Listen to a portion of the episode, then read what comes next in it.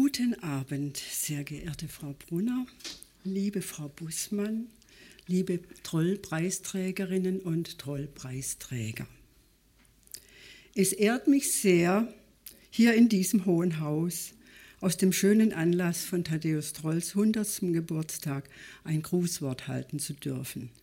Und dies vor Ihnen und euch, die Sie alle mit dem Thaddäus Troll-Preis ausgezeichnet worden sind. Und ich freue mich über dieses Wiedersehen mit Ihnen allen.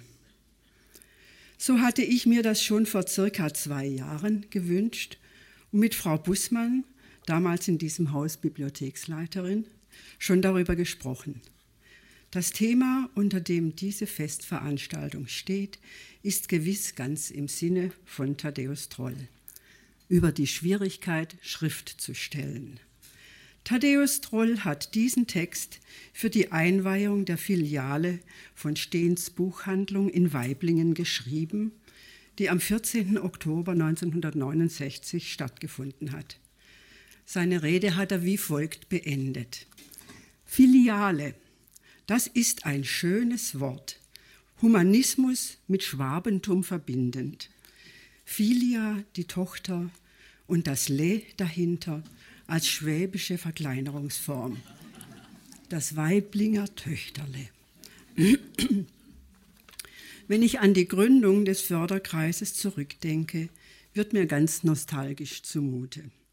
Ich halte jetzt eine kurze Förderkreis-Geschichtsstunde von der Gründung bis zum Jahr 1980.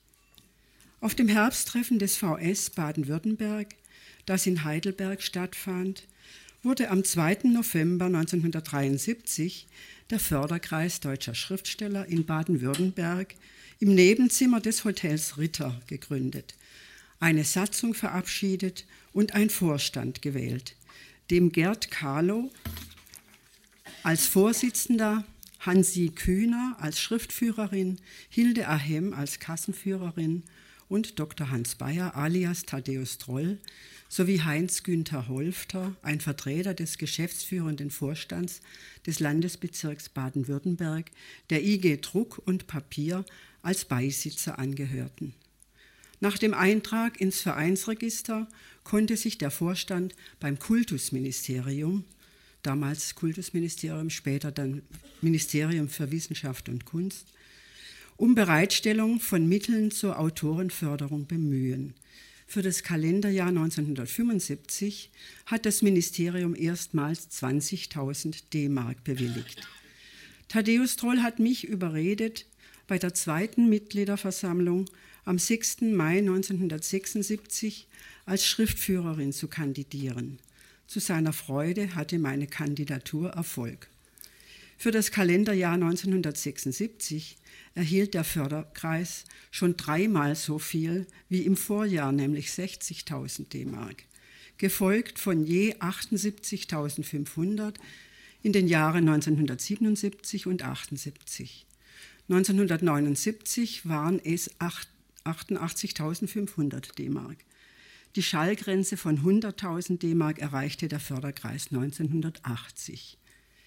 Die erste Lesung in Stuttgart fand am 22. Mai 1975 statt mit sechs Autorinnen und Autoren. Hilde Ahem, die auch die erste Kassenführerin war, Friederike Roth, Willi A. Böhlke, Manfred Esser, Yüksel Pasarkaya und Friedrich E. Vogt. Lesungen in Baden-Baden, Heidelberg und Karlsruhe, gefolgt von Freiburg und Bad Mergentheim, waren auch schon gang und gäbe. In den folgenden Jahren kamen viele Veranstaltungsorte in ganz Baden-Württemberg hinzu. Die Anzahl der eingeladenen Autoren wurde bald auf vier, dann auf drei reduziert. Von Thaddäus Troll kam die Empfehlung, bei jeder Lesung eine Lokomotive mit einzuladen, was sich als erfolgreich, erfolgreich erwiesen hat. Eine Moderation gab es in den ersten Jahren nicht, lediglich eine Diskussion nach den Lesungen, für die ein Leiter bzw. eine Leiterin bestellt wurde, der oder die mitunter die Vortragenden bitten musste, zum Schluss zu kommen. Ein Vortragender war besonders gefürchtet.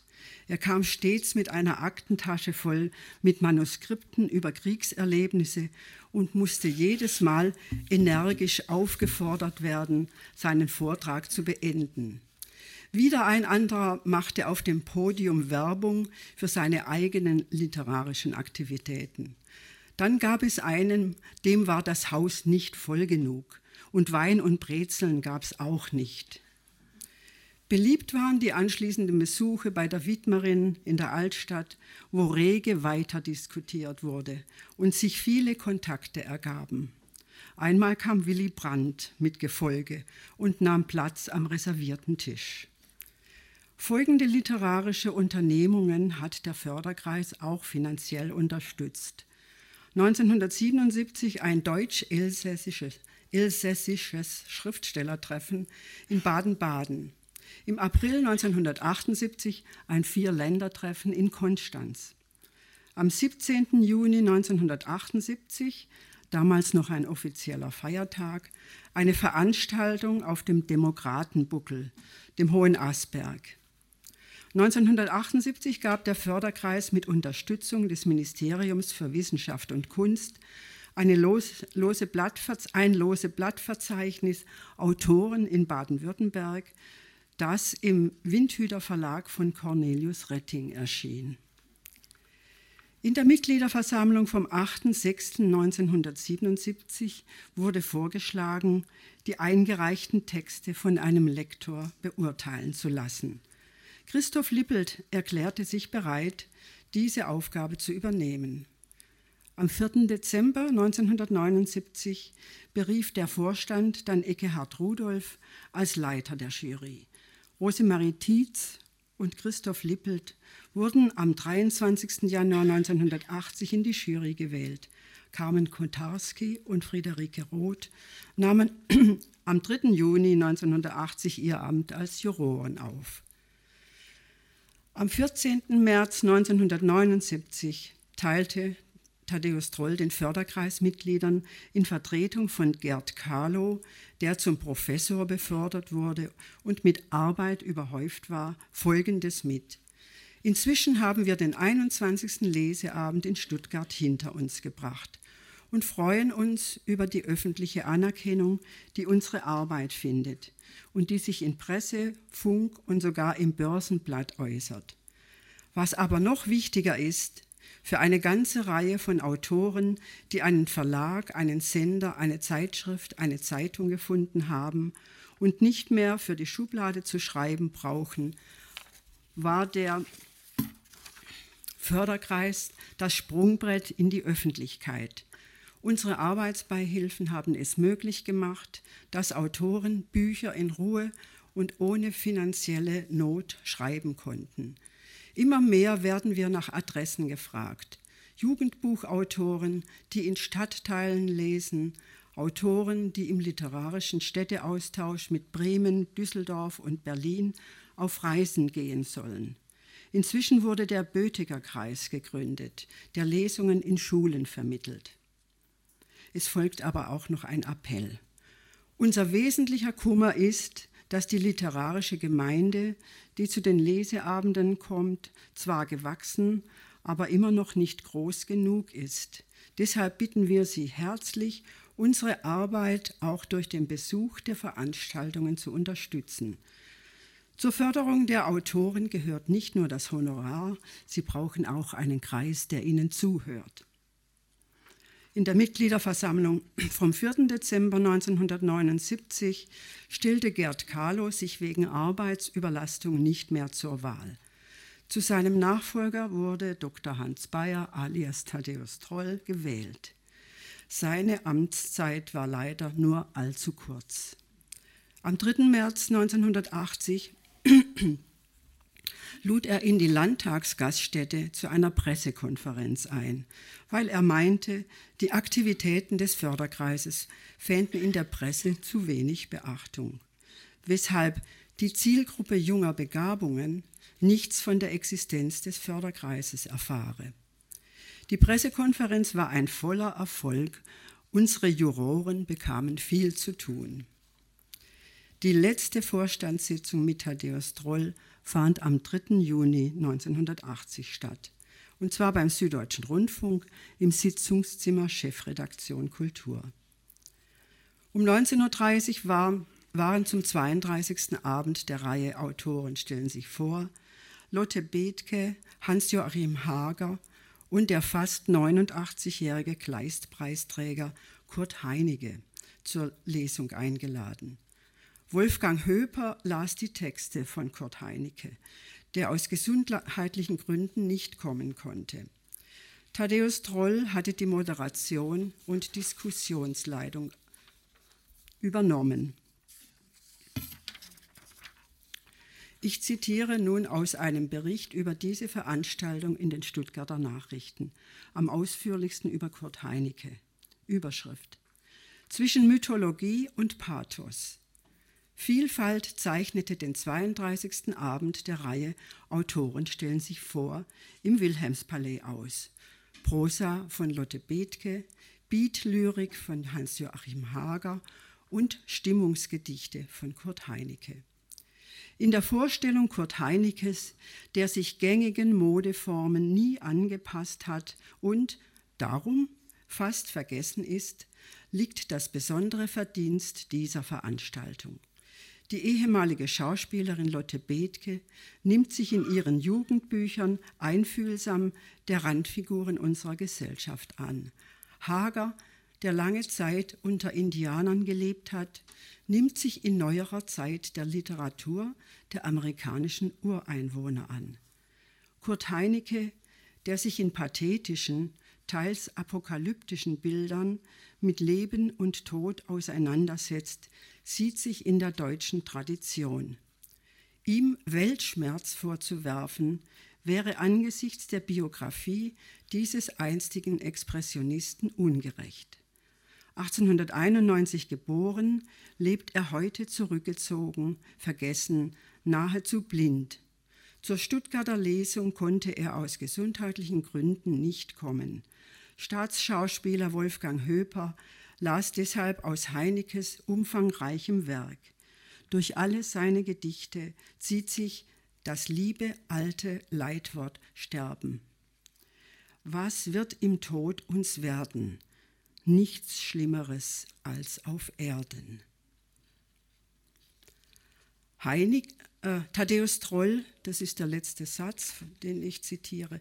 Thaddäus Troll, der durch den Abend führte über den wiederentdeckten Heinecke, eine tragische und eine bedeutende Erscheinung.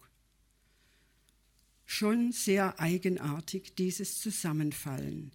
Die nächste Vorstandssitzung fand nach Thaddäus Trolls Tod am 23. Juli statt. Zitat aus dem Sitzungsprotokoll. Eckehard Rudolf übernimmt die Leitung der Sitzung.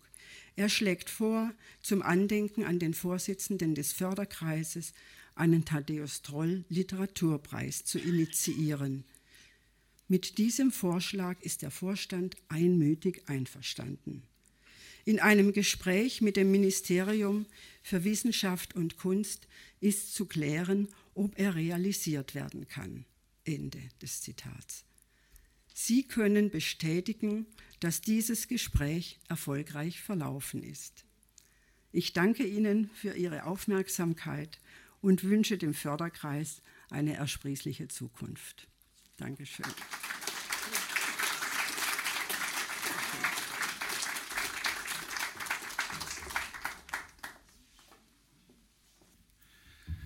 Ja, guten Abend. Ähm, ich bin jetzt also der Erste in der langen Reihe und ich bin gleich der Erste, der die äh, ausgegebenen Spielregeln etwas verlässt. Es steht nämlich in der Ankündigung der Veranstaltung, dass wir Autoren aus äh, eigenen aktuellen Werken lesen. Das stimmt in meinem Fall nur zum Teil. Es sind immerhin eigene Texte, aus denen ich lese, aber sie sind schon ein wenig älter und sie stammen aus dem Jahr in dem mir dieser Preis, dieser schöne Preis zuerkannt worden ist, aus dem Jahr 2003. Es ist ein Band mit dem Titel Bagatellen und weil das schon so lange her ist, gibt es das Buch nicht mehr.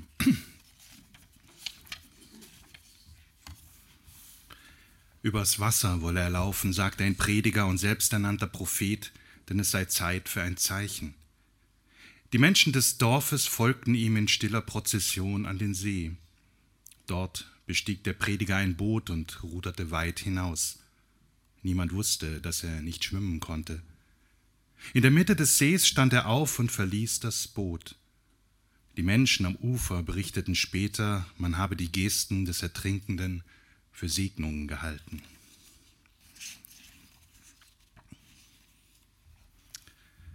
An einem Strand an der Costa del Sol macht ein junger Mann einer Bikini-Schönheit schöne Augen. Nichts Ungewöhnliches, schließlich ist ein Strand nicht zuletzt dafür da. Allerdings hat der Mann nur ein Bein, ein Handicap, das auch durch einen ansonsten makellosen Körper nicht aus der Welt zu schaffen ist. Trotzdem gibt die Bikini-Schönheit dem Mann eine Chance. Sie verabreden sich für den Abend zum Essen. Als sie sich vor dem Lokal treffen, trägt der junge Mann lange Hosen und eine Prothese. Er hinkt ein wenig, aber niemand, der nicht zuvor am Strand gesehen hat, käme auf die Idee, dass er nur ein Bein hat. Aber die Bikini-Schönheit weiß es und aller Charme ihres Ausgehpartners hilft nichts. Sie muss den ganzen Abend an seinen vernarbten Stummel denken. Trotzdem geht sie nach dem Essen mit dem Tanzen und trotzdem findet sie sich später auf seinem Hotelzimmer wieder. Noch während sie mit ihm schläft, bekommt sie die Bilder von seinem Bein nicht aus ihrem Kopf. Obwohl sie der Mann bittet zu bleiben, geht sie noch in der Nacht. Am nächsten Tag sieht sie den Mann am Strand nicht wieder, sein Platz bleibt leer. Dafür findet sie neben ihrer Liege eine leere Colaflasche mit einem Zettel darin. Darauf Du hast schöne Beine, so long. Den Rest des Tages verbringt die Bikini-Schönheit suchend am Strand, ohne Erfolg. Die schönen Augen der anderen Männer schlägt sie aus.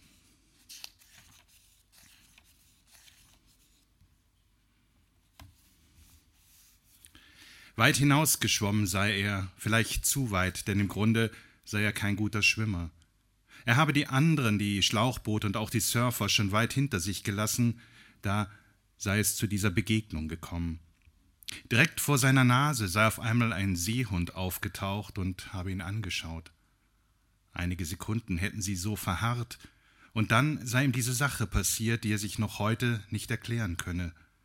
Völlig unüberlegt, dabei sei das doch gar nicht seine Art. Er habe den Seehund ins Gesicht gefragt, was der Sinn des Lebens sei. Natürlich habe der Seehund nicht geantwortet, wenngleich er sich einbilde, dass er schon ein wenig verdutzt geschaut habe. Aber schon im nächsten Moment sei er mit einer Art Rolle rückwärts ab und nicht wieder aufgetaucht. Ein, zwei Minuten habe er noch Wasser getreten, dann habe er sich umgedreht und sei zurück ans Ufer geschwommen. In der Nacht habe er nicht schlafen können. Und noch heute, sieben Monate später, komme er von dieser Begegnung nicht los. Vielleicht denke ja auch der Seehund noch manchmal an ihn, aber viel Hoffnung habe er da nicht.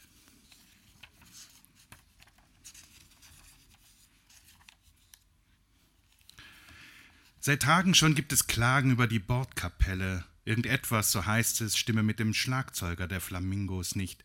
Der Takt, das Tempo, kein Mensch könne bei diesem Durcheinander vernünftig tanzen. Dazu dieser abwesende Blick. Der Schlagzeuger wird vom Kreuzfahrtdirektor ermahnt.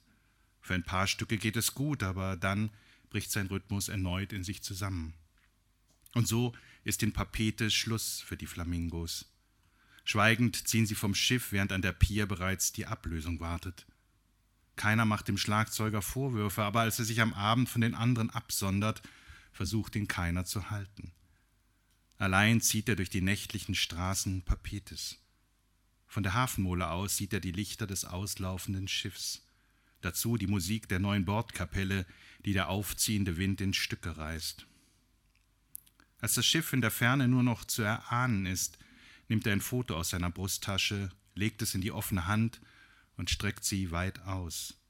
Flieg, flüstert er, aber der Wind spielt nicht mit.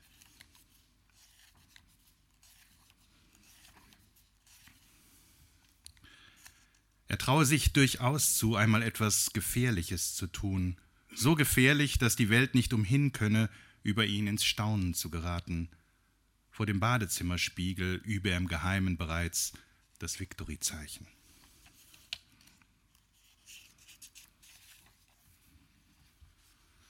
Ein junges Paar auf einer Wanderung in den Vogesen. Schon seit Kilometern schlängelt sich der Pfad ohne Markierung durch niederes Gestrüpp.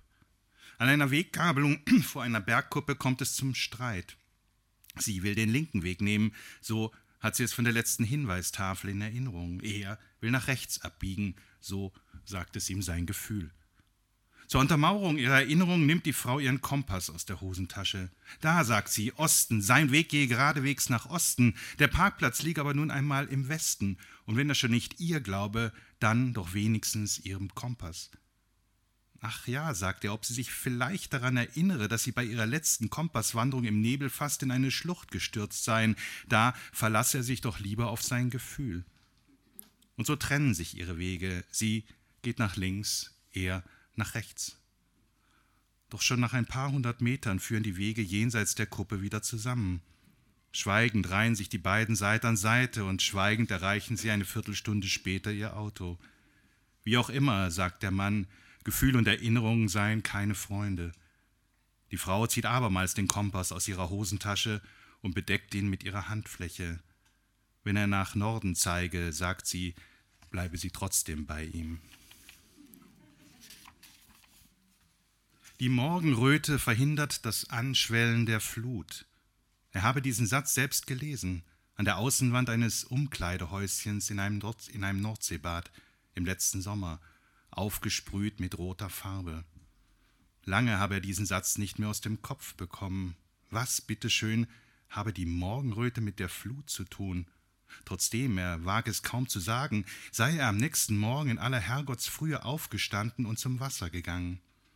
Am Nachmittag dann sei er zurück nach Köln gefahren. Dort habe ihn der Satz weiter beschäftigt. Irgendwann habe er sogar einen befreundeten Meteorologen hinzugezogen. Natürlich habe der im physikalischen Zusammenhang eine klare Absage erteilt. Vermutlich, so seine Worte, handle es sich bei dem Satz um Poesie. Aber warum, habe er ihn da gefragt, schreibe ein Poet seine Worte an ein Umkleidehäuschen und nicht auf ein Blatt Papier? Darauf habe der Meteorologe auch keine Antwort gewusst. Allerdings habe ihm noch die Adresse eines befreundeten Germanisten gegeben, aber dort sei er nie gewesen.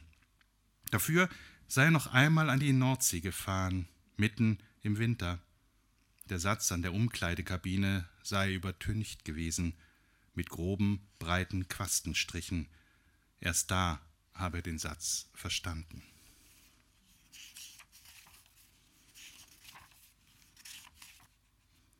Später sehr viel später habe man ihr gesagt, ihr Leben sei am seidenen Faden gehangen. Noch heute klammere sie sich bisweilen an diesen einen Satz. Ein Leben so leicht geworden, dass ein seidener Faden es hält. Manchmal wünsche sie sich nichts mehr, als dass es so wieder sei. Er ist klein, das kann er nicht leugnen. Wenn er von seinem Erdgeschossbalkon über die Hecken sehen will, ob der Briefträger schon im Anmarsch ist, muss er auf einen Hocker steigen. Von dort hat er allerdings auch gute Einsicht in das Badezimmer der Erdgeschossfrau von gegenüber. Die duscht jeden Morgen zur gleichen Zeit. Und wenn auch kein Briefträger zu sehen ist, so steht der kleine Mann doch nicht ganz umsonst auf seinem Hocker. Einmal hat er einen Brief an die Erdgeschossfrau von gegenüber geschrieben. Den hat er dann aber doch nicht abgeschickt. Manchmal kommt der kleine Mann zu spät auf seinen Balkon. Dann ärgert er sich. Dabei ist er einmal von seinem Hocker gestürzt und hat sich das Knie angeschlagen. Davon hinkt er noch immer. Die Erdgeschossfrau ist sehr groß, aber der kleine Mann liebt große Frauen. An der Gemüsetheke im Supermarkt ist er einmal Auge in Auge mit ihren Brüsten, und wie er da steht und staunt, sagt sie Mund zu, Herz wird kalt. Ringsherum lachen ein paar Frauen in ihre Einkaufswegen. Das ist dem kleinen Mann sehr peinlich. Ohne Einkäufe eilte er aus dem Laden. Tagelang überlegt er sich, ob er wieder auf seinen Hocker steigen soll. Als er es schließlich tut, winkt ihm die Frau von drüben zu. Im selben Moment klingelt der Briefträger, ein Einschreibebrief, die Kündigung seiner Wohnung. Jetzt, denkt der kleine Mann, haben sie dich am Wickel. Mit offenem Mund sitzt er auf seinem Sofa. Später legt er sich hin. Als der Hausmeister ihn findet, ist sein Herz schon kalt.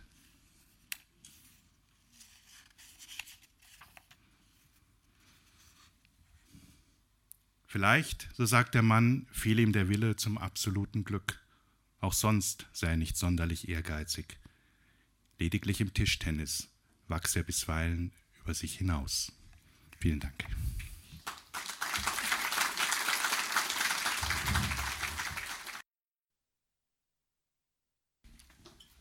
Ich probiere das Stehpult. Und ich lege mir die Uhr vor die Nase, damit es mit den zwölf Minuten klappt. Ich höre dann mitten im Satz auf.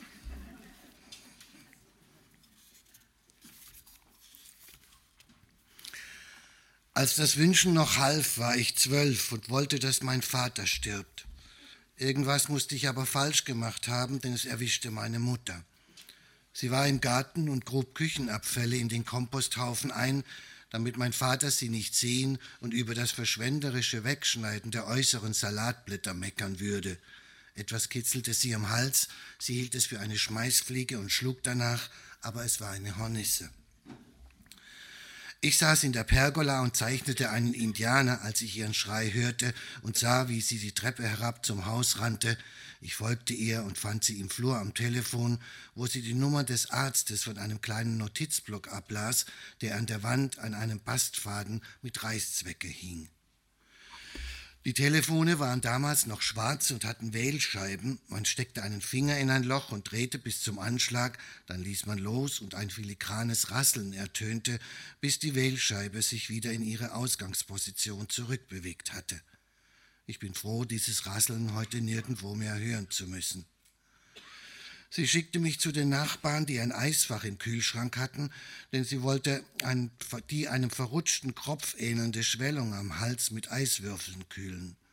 Ich rannte los, klingelte, aber niemand machte auf. Ich rannte weiter zum nächsten Haus und hatte Glück. Man gab mir eine rechteckige Blechschale mit einem Gitter darin, das ich nur herausziehen müsse, dann könne ich einzelne Eiswürfel abbrechen. Als ich zurückkam, war sie tot. Geh raus, Junge, sagte der Arzt, der sich über sie gebeugt hatte und, wie ich später verstand, einen Luftröhrenschnitt versuchte. Ich gehorchte und setzte mich vor die Haustür. Es war Ende Oktober und die Luft roch nach Kartoffelfeuern. Ich hörte wieder das Rasseln des Telefons und war stolz auf das Drama, das ich erlebte und gespannt darauf, wie sich echte Trauer anfühlen würde. Als mein Vater dann viel später wirklich starb, waren die Telefone grün, rot oder beige und ich wünschte mir nichts mehr. Nicht nur, weil es beim letzten Mal so schief gegangen war und ich mir eigentlich hätte Vorwürfe machen müssen, schließlich hatte ich meine Mutter auf dem Gewissen, aber ich machte die Vorwürfe nicht mir, sondern meinem Vater, der sich irgendwie aus der Schusslinie meines Fluchs gebracht und ihn auf meine Mutter umgeleitet hatte, und ich wusste längst, dass Wünsche nur etwas für Frauen und Kinder sind Männer haben Pläne. Ich war 22 und verdiente mein Geld als Klavierstimmer, nachdem ich von der Musikhochschule abgelehnt worden und aus einer Lehre als Klavierbauer rausgeflogen war. Ein Polizist stand morgens um elf im Musikladen, wo ich gerade neue Geigenseiten einsortierte. Das war mein Nebenjob. Immer wenn ich keine Stimmaufträge hatte, half ich im Laden aus. Der Polizist fragte nach Herrn Stiller. Ich sagte, der sei ich und er änderte seinen Gesichtsausdruck von neutral auf besorgt. Ihr Vater wurde ermordet, sagte er. Ich sagte nichts, weil das absurd war. Mord gab es nur im Fernsehen und in Büchern, genauso wie Liebe und Spionage. Nicht, dass ich viel ferngesehen oder gelesen hätte in dieser Zeit, aber früher hatte es Phasen gegeben, in denen die wirkliche Welt an dem, was ich erlebte, nur geringfügig beteiligt gewesen war. Irgendwas musste ich mit dem Polizisten geredet haben, zumindest er mit mir, denn als er irgendwann wieder gegangen war, sah ich durch den Nebel in meinem Kopf das Bild zweier erschlagener Männer vor der Hütte am Feldberg, die mein Vater von seinem Vater geerbt und in der er seit einiger Zeit als Rentner gelebt hatte, ohne Strom und Telefon und ohne Kontakt zu mir. Unser letztes Treffen lag schon Monate zurück. Diesmal war ich nicht stolz auf das Drama, aber Trauer, wie sie mich nach dem Tod meiner Mutter bald mit Macht eingeholt und monatelang zu einer Art Roboter gemacht hatte, empfand ich nicht. Nicht nach der Nachricht und auch nicht später am Grab. Mein Vater war mir so fremd geworden, dass ich nur eine Art inneres Achselzucken für ihn zustande brachte. Die Erinnerungen an meine frühe Kindheit hielt ich längst für Einbildung, Auch die wenigen Fotos aus der Zeit, bevor er angefangen hatte, meine Mutter zu drangsalieren mit seiner ätzenden, ständigen Kritik und seinem noch ätzenderen tagelangen Schweigen, schienen mir keine Beweiskraft mehr zu haben.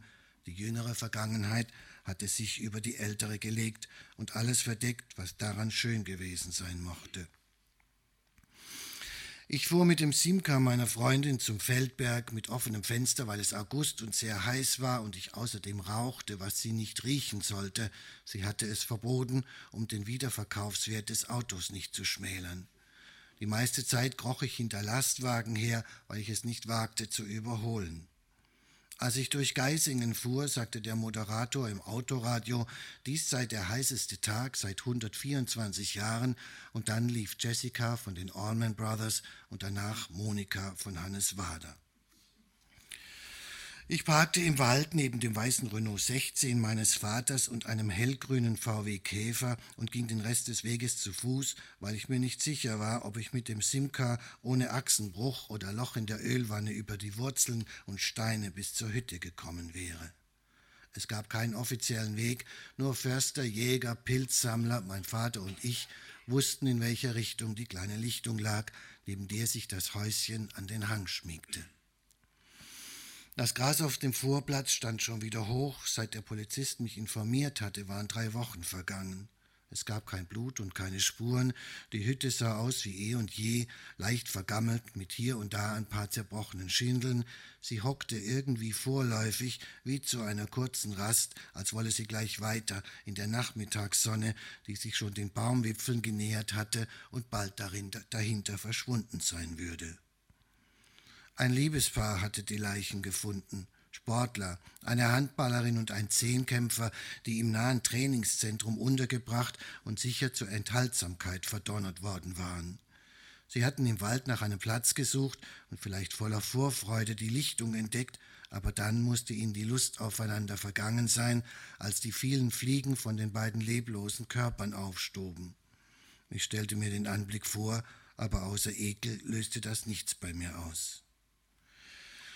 Ich schloss auf, ging durch alle Räume und öffnete die Fenster, zuerst unten im Wohn- und Esszimmer mit der kleinen Küche, dann oben im Schlafzimmer unterm Dach, dann drehte ich mir eine Zigarette und ließ meinen Blick über die Regale schweifen, auf der Suche nach Büchern, die ich behalten wollte.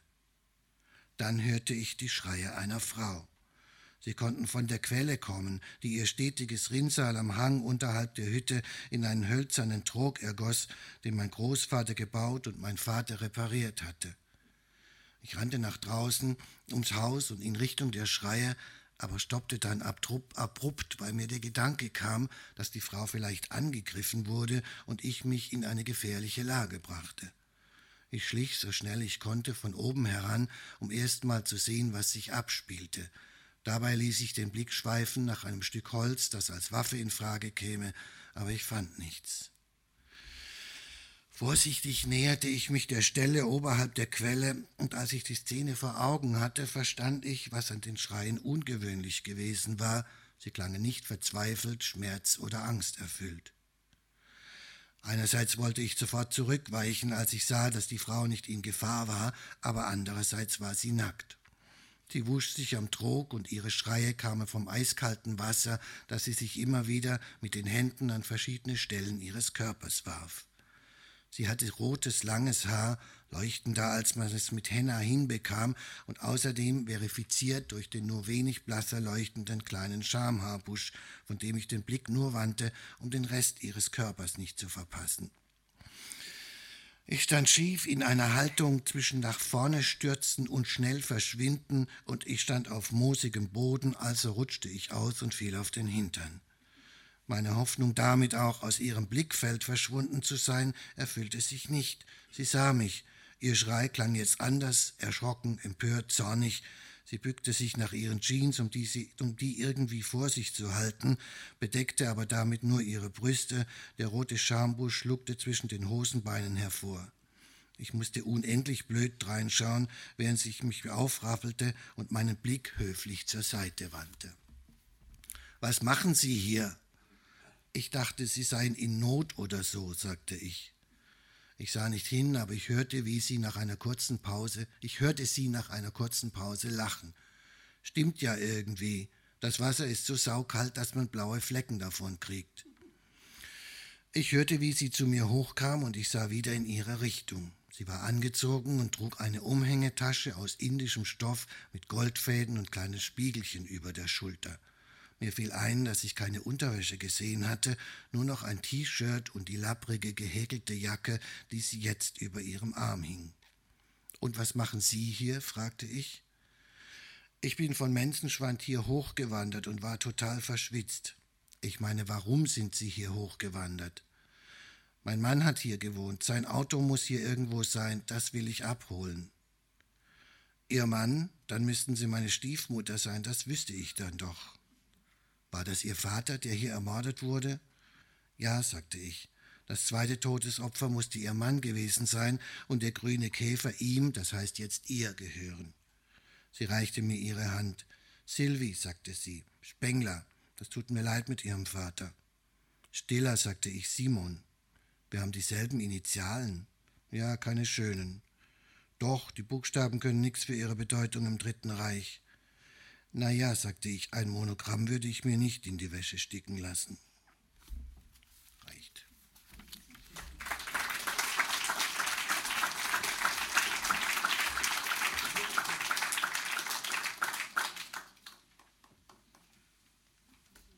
Ja, ich lese auch aus seinem Buch, aus, ähm, was es schon gar nicht mehr gibt. Der, das Buch heißt Brief aus Amerika, ist im Jahr 1998 erschienen und es geht dabei um die Schwierigkeiten, seine eigene Sprache zu unterrichten. Als wir, die Deutschen oder die, die noch übrig waren, uns aufmachten, Deutsch in 100 Tagen zu unterrichten, gab man uns folgenden Rat auf den Weg. Nach jeder Unterrichtsstunde sollten wir unbedingt unsere Tafelanschriebe abwischen. Warum? Um alle Spuren zu beseitigen, sollte uns je ein Fehler unterlaufen. Wir sollten bedenken, dass andere Lehrer, die nach uns im selben Klassenzimmer unterrichten, unsere Tafelanschriebe studieren und dabei Fehler entdecken könnten es sei ein leichtes, einen Tafelanschrieb, selbst wenn alles richtig ist, gegen einen Lehrer auszulegen, die Dinge aus dem Zusammenhang zu reißen, einzelne Wörter aufzuschreiben. In unserem eigenen Interesse sollten wir deshalb nach jedem Unterricht alles Beweismaterial sorgsam beseitigen, wie nach einem Verbrechen. Und die erste Regel hierbei sei eine gut gewischte Tafel, zur Sicherheit besser mit einem nassen als mit einem trockenen Lappen gewischt, zu unserer eigenen Sicherheit besser selbst abgewischt, als diese Aufgabe einem Studenten anzuvertrauen. Dies sei nicht nur ein gut gemeinter Rat, sondern auch ein juristischer Rat. Wir wollen nicht, dass irgendjemand sie rechtlich belangen kann wegen eines belanglosen Tafelanschriebs. Es sei deshalb den Studenten zu verbieten, auch Tafelanschriebe zu fotografieren. Wir sollten die Studenten auch davon abbringen, Tafelanschriebe abzuschreiben. Am besten man verzichte von vornherein auf jede Tafelarbeit. Schreiben Sie in der ersten Stunde Ihren Namen an die Tafel und damit genug. Gehen Sie jetzt. Mit diesen Worten im Rücken ging jeder von uns in seine Klasse. Ich machte keine Tafelanschriebe. Ich teilte meine Unterrichtsvorbereitungen nicht aus. Ich sprach Deutsch. Und ich versuchte es so zu sprechen, schnell, präzise, bestimmt und gewitzt, dass es meine Studenten nach 100 Tagen ebenfalls sprechen konnten. Meine Studenten waren nicht dumm. Sie waren sogar sehr intelligent. Schon nach wenigen Minuten erinnerte ich mich an den Satz einer Mitarbeiterin hier an der Yale University, die uns sagte, wir haben die intelligentesten Studenten der Welt. Ich hielt dies für Prahlerei, aber, aber meine Studenten belehrten mich eines Besseren. In den ersten Stunden stellte ich meinen Studenten noch Fragen. Dann, dann fragten sie mich. Ich stellte menschliche Fragen, zum Beispiel, wie heißen Sie? Meine Studenten stellten mir schwierige Fragen, wie man heißen überhaupt schreibt. Ich buchstabierte es was ein sogenanntes scharfes S ist, wie es aussieht, wie man es schreibt, mit einem Messer.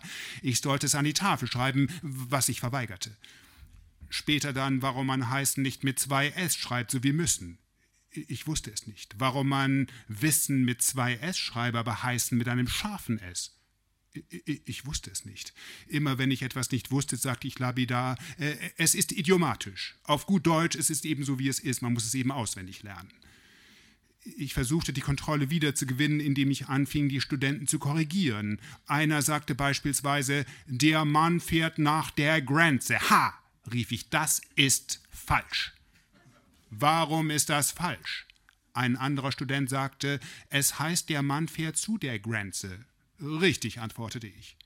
Warum das so sei, fragten mich die Studenten. Ich soll bitte eine Regel aufstellen, wann man nach und wann man zusagt, und ich möge diese Regel an die Tafel schreiben.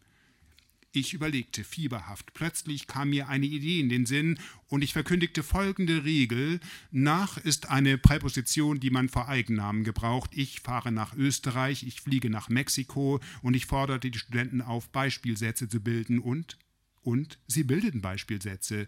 Ich fahre nach Zugspitze. Ich, ich sagte nichts. Der Student fragte mich, ist das richtig? Nein, nein, es war nicht richtig. Leider, leider. Warum war das nicht richtig? Zum Glück hatte ich die Regel nicht an die Tafel geschrieben. Die Studenten, ob Zugspitze kein Eigenname sei? Ja, ja, antwortete ich, es ist ein Eigenname. Warum nach dann falsch sei? Ich wusste es nicht und ich erklärte, Zugspitze sei eine, eine Ausnahme, eine dumme Ausnahme, die man eben auswendig lernen muss. Und ich bat um weitere Beispielsätze und die Studenten schleuderten mir ihre Beispiele um die Ohren. Ich fahre nach Matterhorn. Falsch. Warum? Ausnahme. Ich fahre nach Eiger Nordwand. Falsch. Warum? Ausnahme. Verflixte deutsche Sprache. Ich fahre nach Alpen. Natürlich falsch. Es war ein Albtraum. Die Studenten kamen mir mit sämtlichen Gebirgen der Welt. Ich fahre nach Rocky Mountains. Falsch. Warum? Ausnahme. Alles Ausnahmen und, und ich bog diese Ausnahmen schnell zu einer neuen Regel um. Nach ist eine Präposition, die man vor Eigennamen gebraucht, außer vor Bergen. Ich bat um neue Beispiele, nur weg, weg von diesen Bergen. Warum denn immer Berge? Warum nicht mal Flüsse? Also, also bildeten die Studenten Beispiele mit Flussnamen. Ich fahre nach Donau, falsch, Ausnahme. Und so ging das weiter. Ich fahre nach Neckar, ich fahre nach Elbe, dann folgten die Seen, ich fahre nach Bodensee, dann die Meere, ich segle nach Atlantik, dann die Länder, ich fahre nach Schweiz, falsch, warum? Ausnahme. Ich fahre nach Amerika, falsch, na, nein, richtig. Warum? Ausnahme.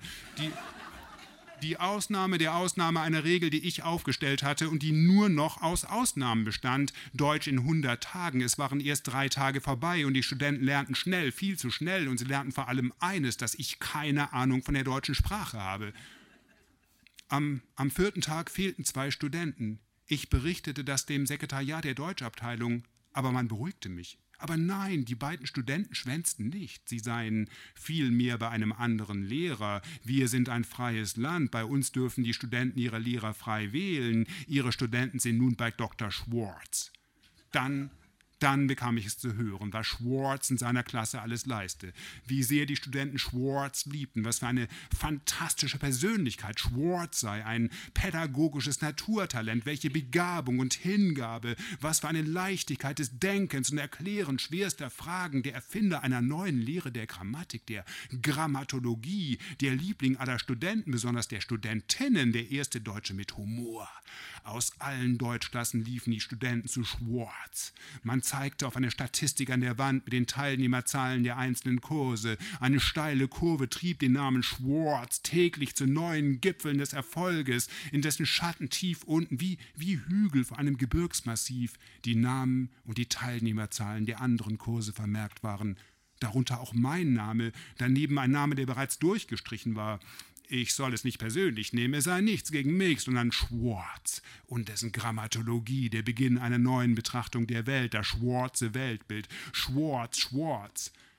Dann wieder der Fingerzeig auf die Statistik. Ich würde ja gar nicht so schlecht darstellen. Dastehen. Ich würde gar nicht so schlecht dastehen. Ich solle versuchen, Studenten aus anderen Kursen erobern. Kopf hoch, Beine hoch. Kopf hoch, Beine hoch, wie absurd hätte ich vor meinen Studenten tanzen sollen wie ein Cheerleader, um sie in meinem Kurs zu halten. Vielleicht hätte ich es machen sollen. Studenten aus anderen Kursen erobern, nicht ein neues Gesicht zeigte sich bei mir. Im Gegenteil, es wurden täglich immer weniger. Ich arrangierte die Tische so, dass dies nicht auffallen sollte. Natürlich fiel es auf. Ich stellte den Studenten witzige Fragen, die Studenten stellten mir grammatische Fragen. Zum Beispiel, warum sich kausale und konsekutive Konjunktionen in der Position 0 von der Position 0 in die Position 3 und 4 des Hauptsatzes verschieben, wenn ein Pronomen im Satz nötig ist. Ich wusste es nicht. Als ich den Konjunktiv behandelte, sprach ich vom Konjunktiv 1, die Studenten sprachen aber lieber im Konjunktiv 2. Ich flöge, er schlüge und du stürbest, du erführest, dass er stöbe und erfrörest und äßest und verdürbest den Magen. Grauenhafte deutsche Sprache. Wenn er das Geld nähme, es in eine Truhe schlösse und sie in den Fluss würfe und ein Freund ihm dabei hülfe, dann, dann, dann, dann, dann wäre es weniger um das Geld als um die deutsche Sprache. Schade, sagte ich meinen Studenten, die von dem Konjunktiv 2 völlig besessen waren. Sie, sie erklärten mir, bei einigen starken und gemischten Verben entspricht der Vokal im Konjunktiv 2 nicht dem Vokal des Imperfekt-Indikativ. Äh, wie interessant. Ich versuchte den Studenten entgegenzukommen, in denen ich ihnen keine Hausaufgaben mehr aufgab. Dafür stellten sie mir Hausaufgaben. Modalverben mit Infinitiven und Stadtstellungen und Pronomen im Akkusativ und Dativ. Wie, wie grammatische Kampfmaschinen bestrengten mich die Studenten mit den entlegensten Rechthabereien der deutschen Sprache. Es waren nur noch wenige Studenten, doch immer noch genug, um mir sehr unangenehme Fragen zu stellen. Meist grammatische Fragen, aber auch, aber auch persönliche Fragen, ob ich wirklich Deutscher sei. Ja, aber natürlich. Ich zeigte ihnen meinen Pass. Sie musterten den Pass wie Zöllner, DDR-Zöllner an der deutsch-deutschen Grenze. Sie fragten mich, ob man Pass mit SS oder mit scharfen S schreibt. Ja, natürlich mit einem scharfen S. Warum es im Pass dann mit zwei S geschrieben sei. Ich, ich wusste es nicht. Wenige Tage später kam ich in den Unterricht und das Klassenzimmer war leer. Ich wartete, ich wartete weiter. Ich ging zur Tafel zum ersten Mal und schrieb, Unterricht muss wegen Krankheit leider ausfallen. Dann ging ich in mein Zimmer und legte mich ins Bett. Am nächsten Tag war ich immer noch krank. Ich war lange krank, doch, doch schließlich machte ich mich auf den Weg ins Sekretariat und meldete dort das leere Klassenzimmer. Kopf hoch, sagte man mir. Mit einem Filzstift wurde mein Name an der Wand ausgestrichen. Was nun? Man sagte mir, ich solle mich beim Rektor der Universität melden. So viel zum Scheitern.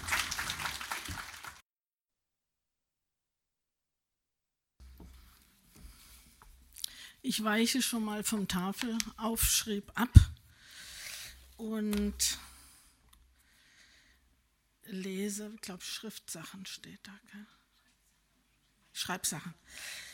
Ähm, ich nehme Wörter gern wörtlich, manchmal auch sehr wörtlich so wie das Motto heute Schriftstellen, dass man auch hören kann als Stellen, wo es Schrift gibt, wo Wörter abgelesen werden können, brauchbare Wörter für Gedichte an Mauern, Häuserwänden, Lastwagen. Aufschriften, Fundstellen und dazu kommen die akustischen Funde, aufgefangene Wörter. Ich lese Gedichte, die aus solchen Übernahmen entstanden sind. Und die Wörter wollen von den Häusern abgelesen werden vor dem Abriss. Licht und Kraft steht an der Wand des Hauses, vor dem ich immer mal parke. Die Leuchtschrift einer Elektro-Inst-Gesellschaft längst erloschener Tage. Licht höre ich mich, wenn ich langsam aus dem Wagen steige, sagen und Kraft, als würden die Wörter schon laden.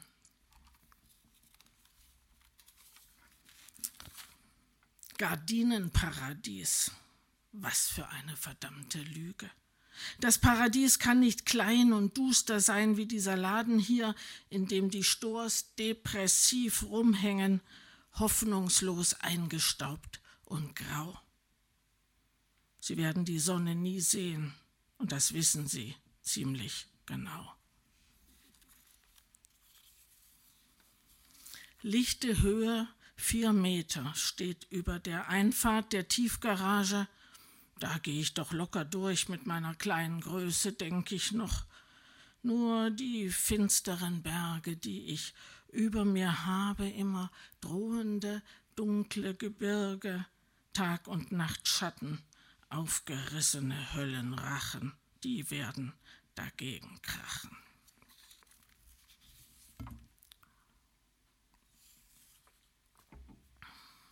Adelholzener Alpenquellen. Natürliches Mineralwasser extra still. Stell dir das vor, stiller als still stiller noch als absolut still. extrem still. Mehr geht nicht an Stille. Mehr Stille ist nicht machbar. Stilles Wasser ist im Normalfall normal still, still eben, stinknormal still. Extra stilles Wasser ist hochfrequent still. In stille Potenzen angesiedelt, stille hoch sieben oder so, die sind nicht mehr vorstellbar so still. Übernatürlich still.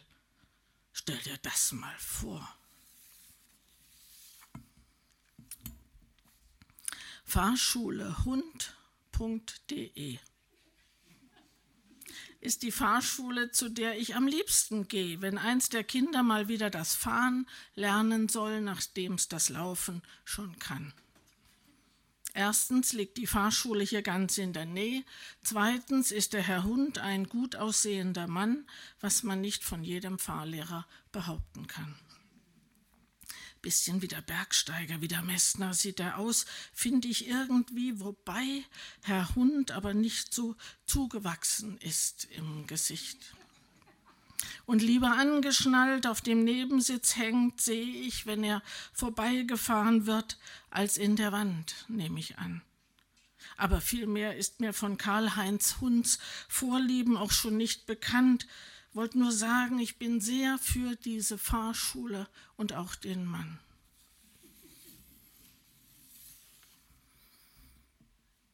Berufung. Am Bernardino im Stau stehen und auf den Leichenwagen starren, der vor mir steht und sich keinen Meter vorwärts bewegt. Und auf der schwarzen Scheibe lesen Bestattungsdienst Wurm und wissen, was Berufung ist. Manchmal steht ein Wort auf dem Bildschirm, das einem seltsam vertraut vorkommt, auch wenn es vertippt ist. Försche. Wer hätte gewusst, dass Försche verwandelte Förster sind, die nie ganz aus sich rauskommen konnten und darum den Wald verquaken.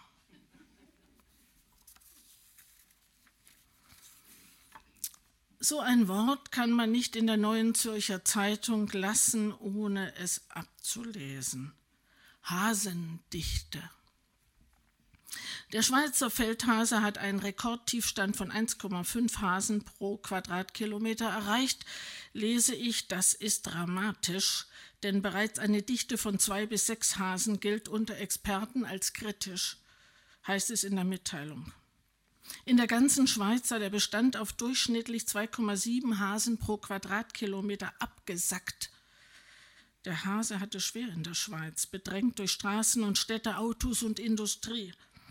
Da kann man schon von Hasenlichte sprechen, denke ich, und dass die Schweiz, wenn sie so weitermacht, auf dem besten Weg zum Einzelhasen ist.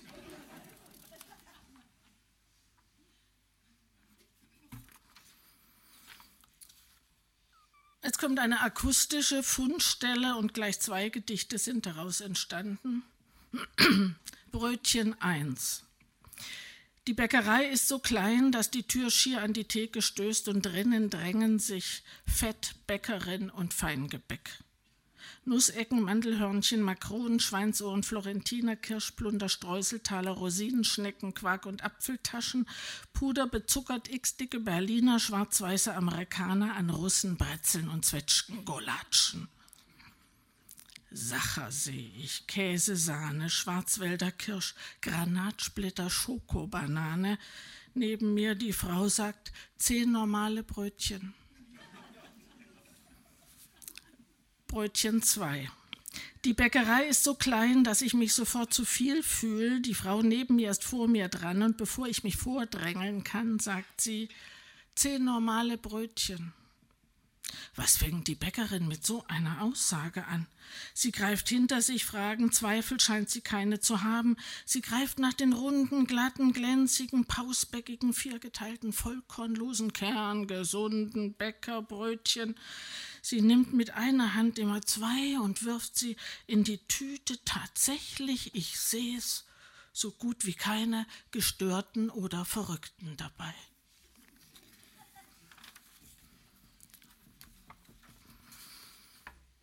Eine optische Fundstelle, die besonders, wenn sie öfter vorbeikommt, äh, nach einem Gedicht schreit.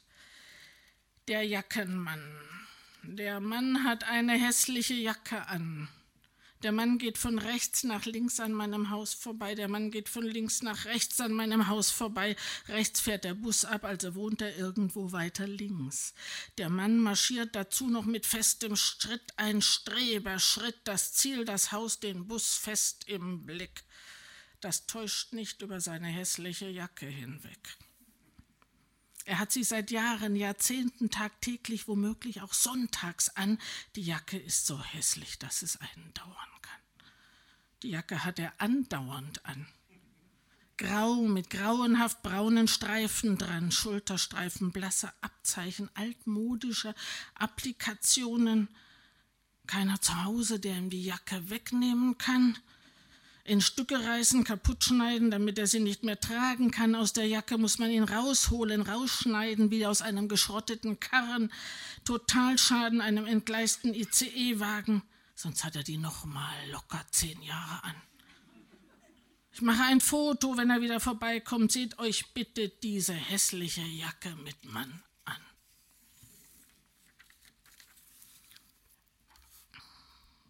Vielleicht sollte ich einfach mehr Schwammtuch sein. Rosa, gelb, hellblau, äh, Schwammtuch, Frau. Dachte sie eben beim Kochen, um mehr Glück mit den Männern zu haben. Dachte sie eben, wie sie daneben das Päckchen Schwammtücher sieht. Und saugstark, griffsympathisch und abfest liest beim Kochen ihrer dummen Hühnersuppe.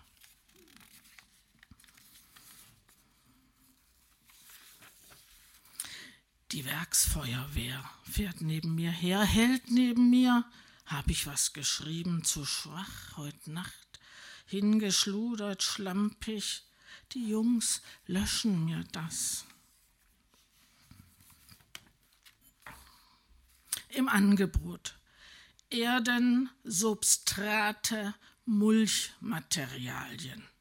Im Angebot des Lasters neben mir und meinem Wagen nur mit mir beladen.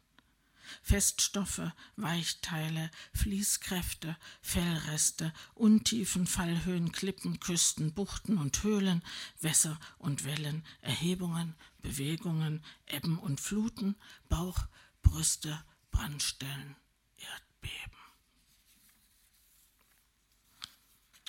So, manchmal ist auch eine Stelle leer und die Leerstelle gibt das Gedicht her.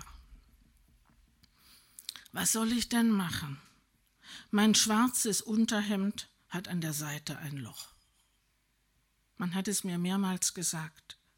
Seit dem letzten Sommer ist es so. Ich nenne es das Einschussloch. Wie könnte ich es zunähen, wo es doch einen Namen hat und wächst?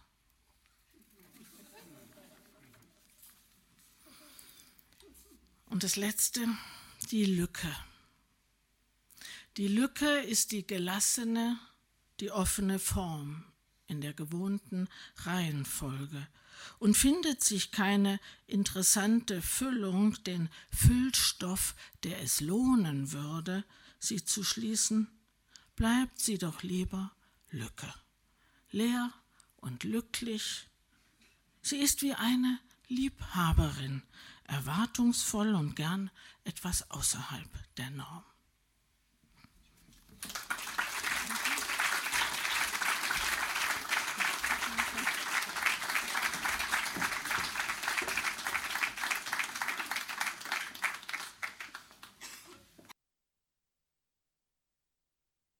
doch Lyrik zu lesen, weil ich darum gebeten wurde.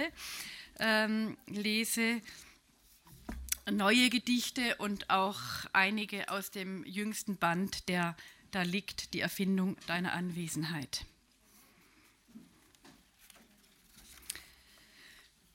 Die Erinnerung ist ein Geisterfahrer. Der fährt dir im Dunkeln entgegen. Er sieht dich nicht. Du siehst nur ein Licht, das dich blendet. Umrisse schwimmen davon. Vielleicht bist du der Geisterfahrer, den du nicht erkennst. Milchmädchen aus dem Handgelenk, aus der Schulter, im Kreis, auf der Erde, wie die uns schlenkert, auch keine Milch verlehrt.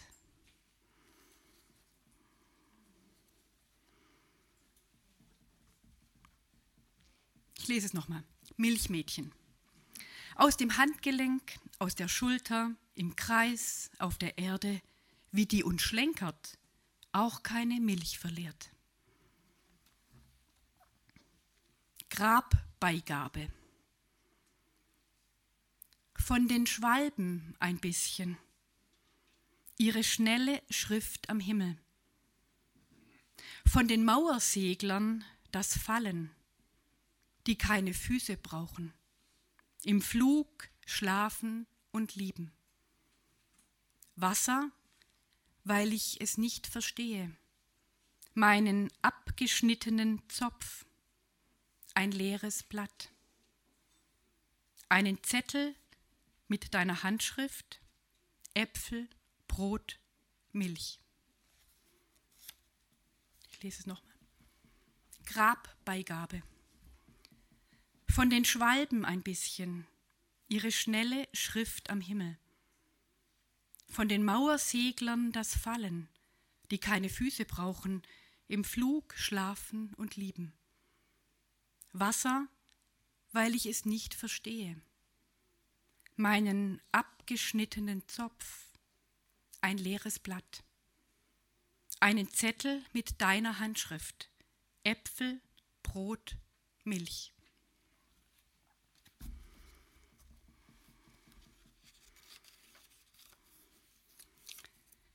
Die Erfindung deiner Anwesenheit. Dass wir den Sand sehen und eine Landschaft darin, Flüsse, Brücken, Ströme und eine Mündung. Dass wir Vorhänge sehen und ein Paradies darauf, aus Farbflecken und das Wasser plätschern hören, das aus den Falten emporsteigt dass ich die Kamtschatka-Rosen rieche und den Garten und meinem Gefährten von damals Platz mache neben mir auf dem Weg. Es gab ihn, als er schon dem Tod gehörte, als die Zeit zur Zeit wurde.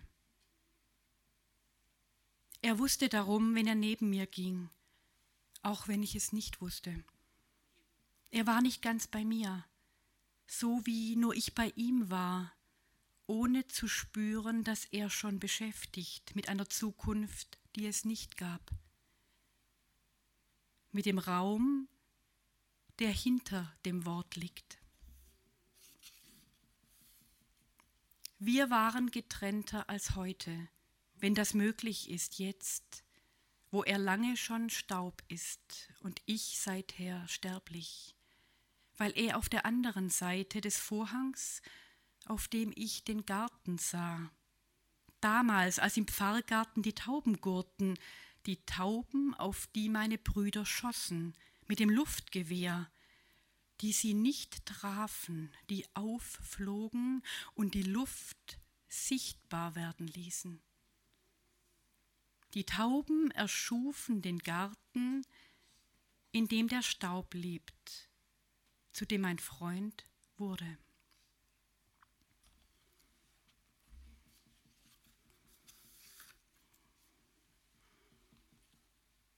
Gehen in etwas anderes hinein, vielleicht mit der Sprache, mit diesem Kamel, das den Durst erträgt.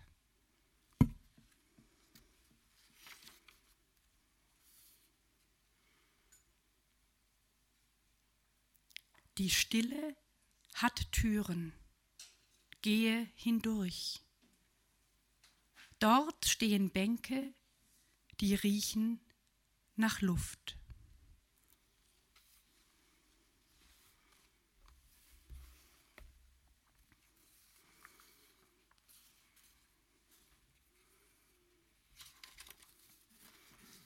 Und noch einen kurzen Zyklus.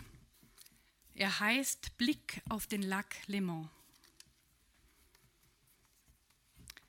Zu viel Schönheit ist nicht zu viel. Die Rebhänge und die Berge dahinter, der See eingefasst mit den Uferbäumen, das Stoppelfeld mit den Rugeln aus Stroh wie hingeworfen, die querschießende Autobahn, eine Zeitachse fast verdeckt von den Weinbergen, der Filter des Auges wohlgefällig. Wochenlang saß ich davor, wendete Seiten und Bilder, befragte die steinernen Wände. Goldene Schnitte, die sich einbrennen dem suchenden Auge, lesen im Buch der Schönheit. Als wäre ich aufgerufen, so viel Glanz einzufangen, den See hochzuheben in ein Bild, das ich erfände in diesem Moment, als hätte die Platane gewartet, wie das Licht sich auf die Blätter legt.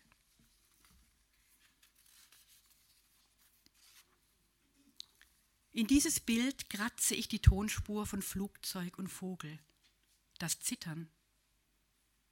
Der Wind in der Platane, ein Fluss, Wolken, die sich ausschütten. Der Lack käme hoch zum Krächzen der Krähe, zum Schimpfen der Elster, in der Weigerung anzuerkennen, was ist.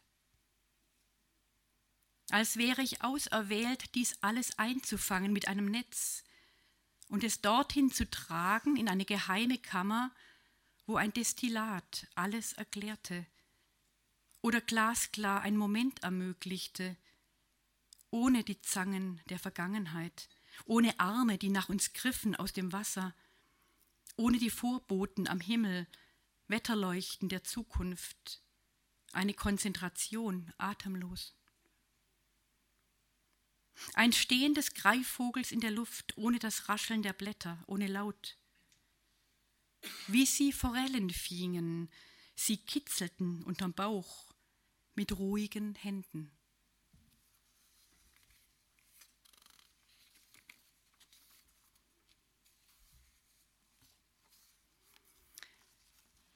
Wer bin ich denn eigentlich? Durmelig, weil diese Illusion ins Gemälde wandert, das vor mir schwebt. Jesus auf dem See in Konrad Witz wunderbarem Fischfang, mit langen Haaren, ernstem Gesicht. Sein roter Mantel wird nicht mal nass, nur Petrus geht baden. Diese Berglinien kenne ich doch, sie liegen vor mir verschwommen. Dieses sanfte Band mit dem Rücken badender Elefanten und dahinter Dinosaurier, die Köpfe versteckt in den Tunneln des CERN, wo sie Antworten suchen. Sehe aufs Wasser, den toten Freund in den Spiegelungen. Mit keiner Federwaage zu messen, der sog zu dir hin. Wo ist das? Hinter den Rücken der Dinosaurier, hinter den Bildern? Zu welcher Gleichung gehörst du?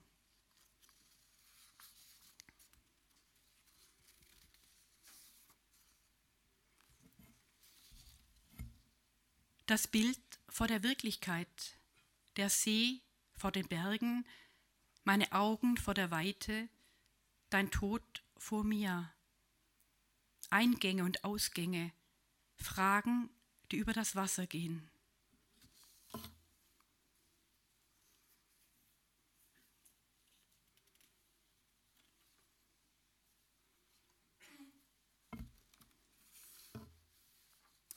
In den Träumen weine ich, weil ihr tot seid, ihr Älteren. Die Zeit schreibt andere Namen an Türen. Verstehe die Zeit nicht, ihr Gehen. Türen werden überstrichen, Sprünge entstehen, die Farbe blättert. Ich verstehe sie noch immer nicht.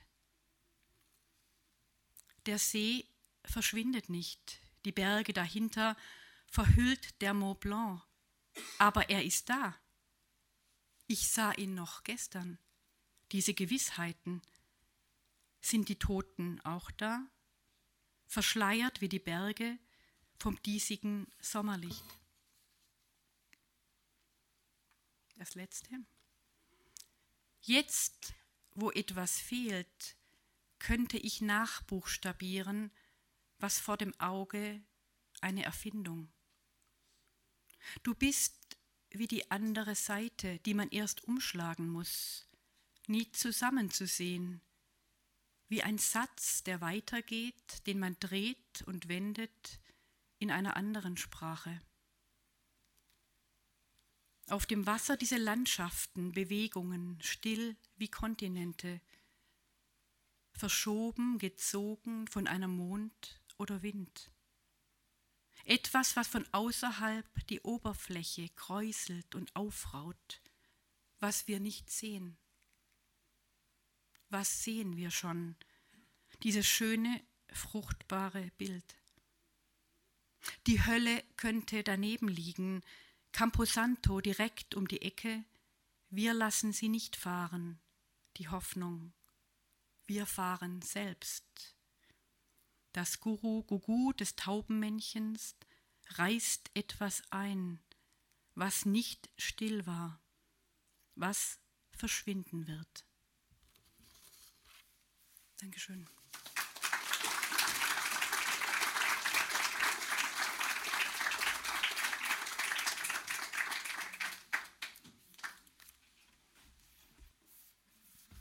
Ja, ich werde aus meinem Band Dante Deutsch lesen, erschienen 2012.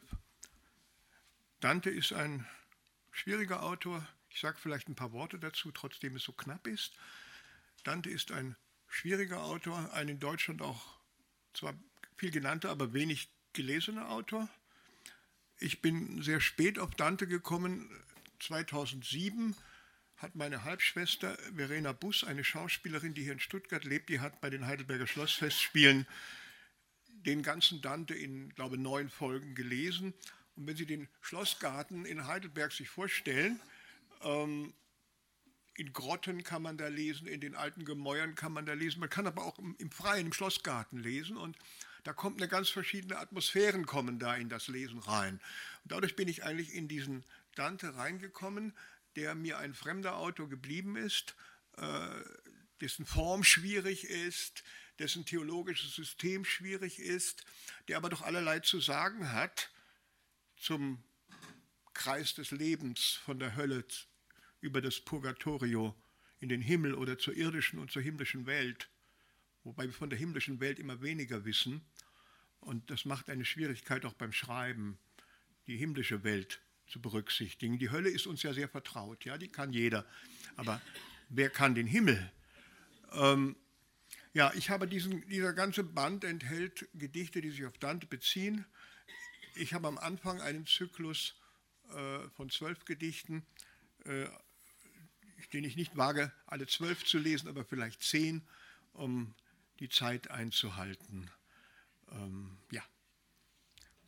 Im ersten Gedicht übrigens sind, sind, am meisten Reminiszenzen an Dantes Text. Da kommen Namen vor, die auch in der, in der Hölle bei Dante auftauchen. Da tauchen ja fast nur Florentiner auf. Sehr merkwürdig, wie groß die Hölle sein muss, wenn schon so viele Florentiner da drin sind. Ähm, aber da kommen einige Namen vor, die auch bei Dante sind. Ich habe mich dann immer weiter abgelöst von dem, von dem Dante, sowohl von dem Text als auch von dieser Form der Terzinen, über die ich einen eigenen Vortrag halten müsste die Terzine, was ich hier jetzt gar nicht anzufangen wage.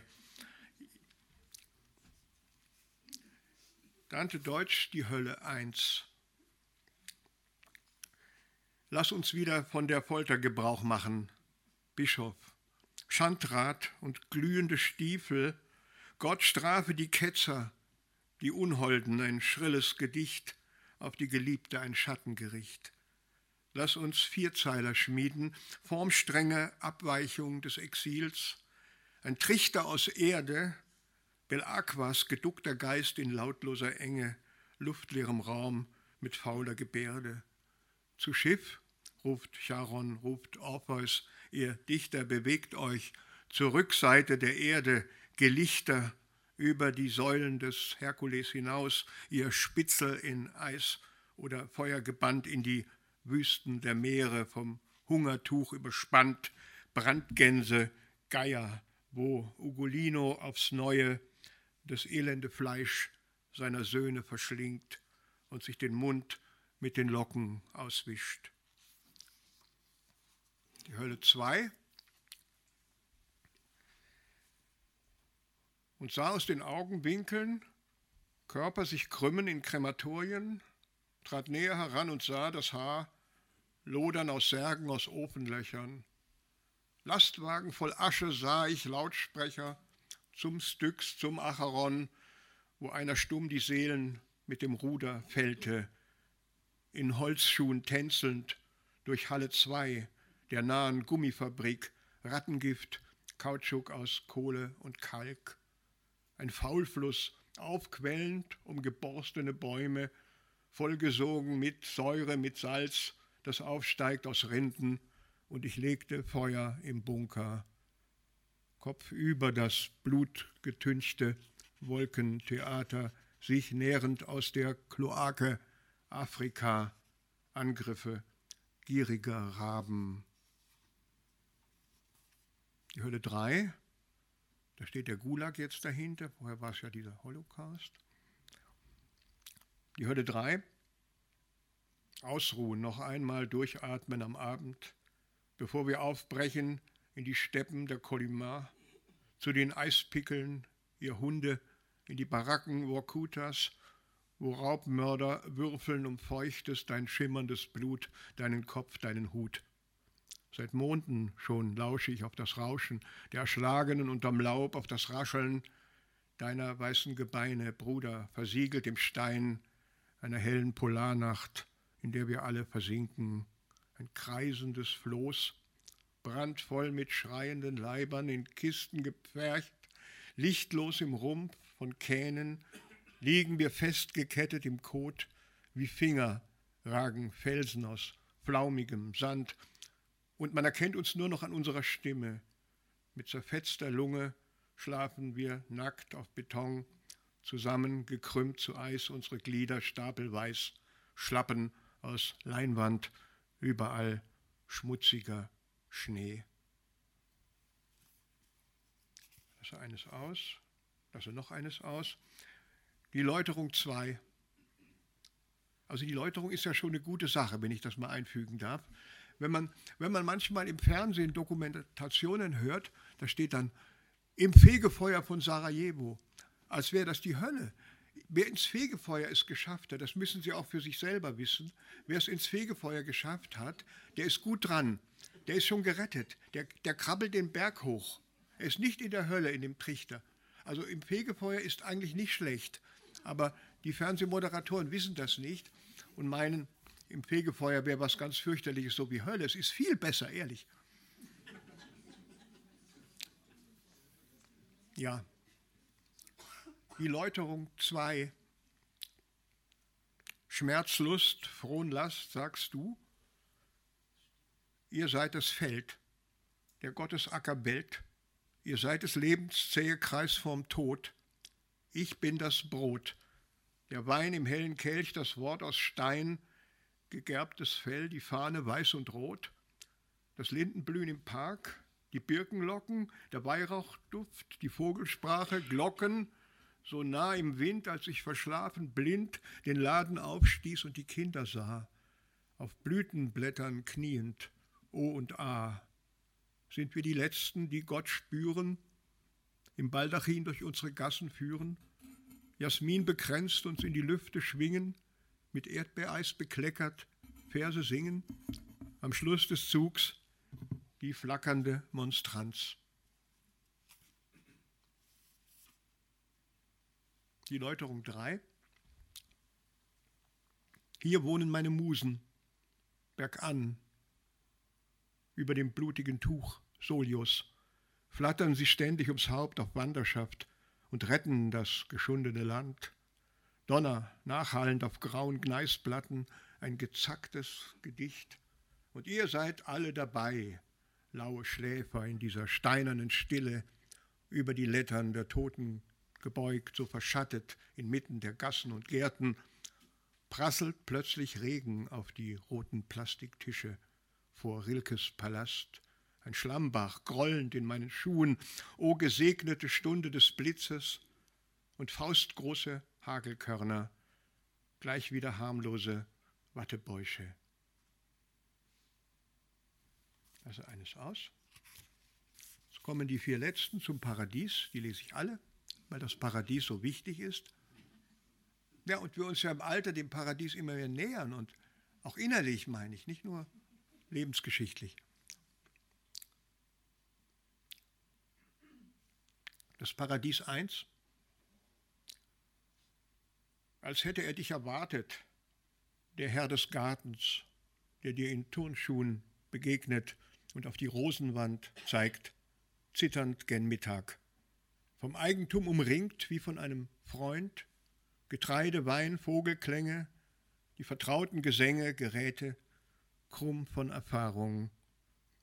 Das Summen im Lindenbaum verheißt Stille des Anfangs, die lichte Botschaft unendliches Flügelschlagen des Sommers. Das Paradies 2. Blütenschnee unter den Linden am Tag, am Rand des längsten Tags verstummen die Brunnen. Und die Vögel der Nacht spielen auf Flöten, Trompeten, Raketen, dem alten Wind eine Wassermusik. Diesen Liedern von Wald und Wild mitgesungen im Widerschein der Fackeln und Rufe entfliehen wir nimmer.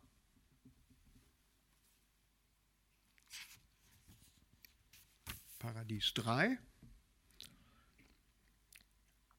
Harmoniegasse, so hell das Wort, Himmelsleiter, Gottesstreiter, Schelle und Quelle, so anheimelnd warm das Kopfsteinpflaster heute die Hauswand, an die sich die Katze schmiegt, Wäsche im Blauen, eine sanfte Übertreibung. Und jetzt Paradies 4, das ist das letzte dieses ersten Zyklus in diesem Buch, mit dem ich auch aufhöre. Das war das erste von allen, das ich geschrieben habe. Nach der Lesung meiner Schwester im Schlossgarten habe ich mir auf den Zettel, ich habe nichts verstanden von dem Text, aber ich habe mir so so, so, so, Notizen auf den Zettel gemacht.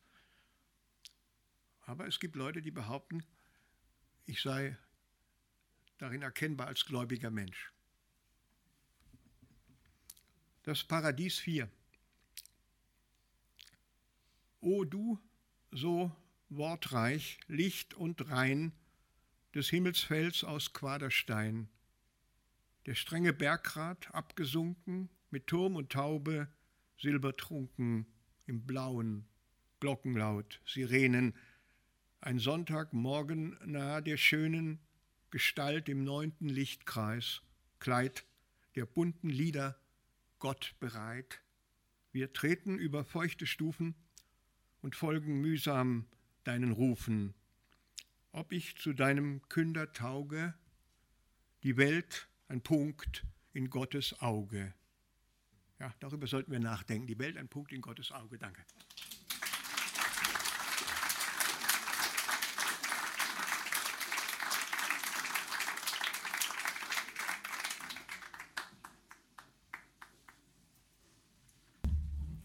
Thaddeus Troll, meine Damen und Herren, war ein sinnenfroher Mensch.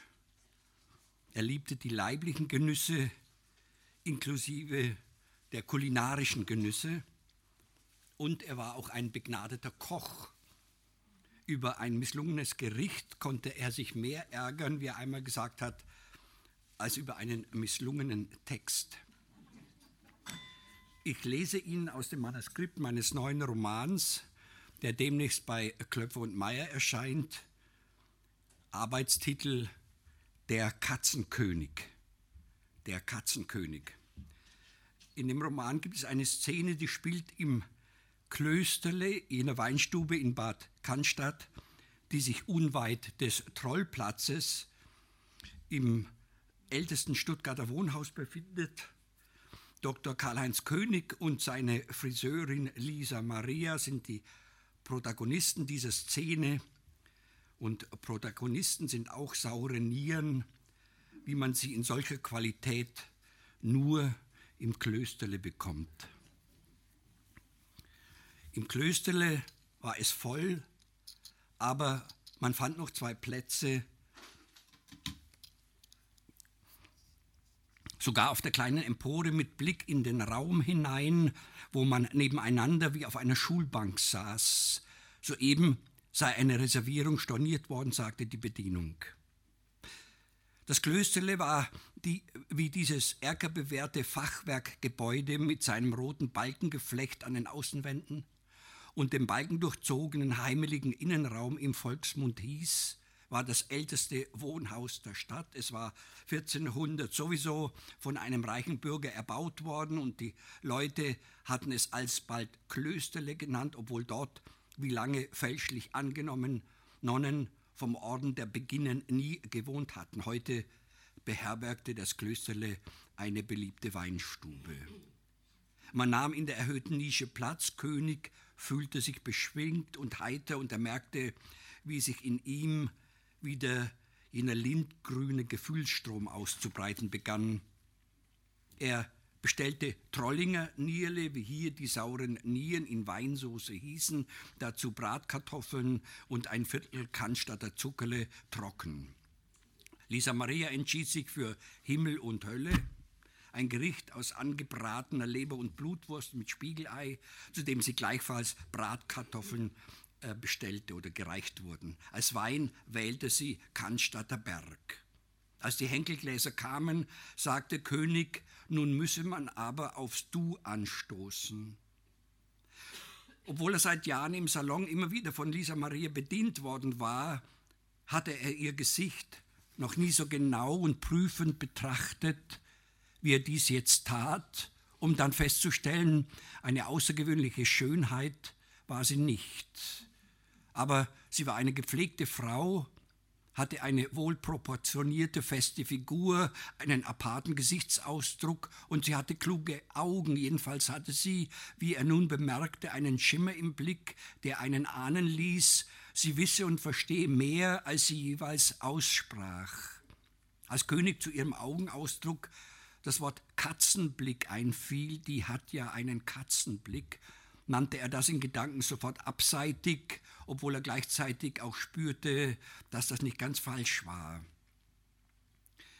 Als man sich äh, zuprostete und einen Schluck genommen hatte und nun das Du mit einem Kuss zu besiegeln war, hoffte König, während er sie auf den Mund küsste, sie küsse heftig zurück.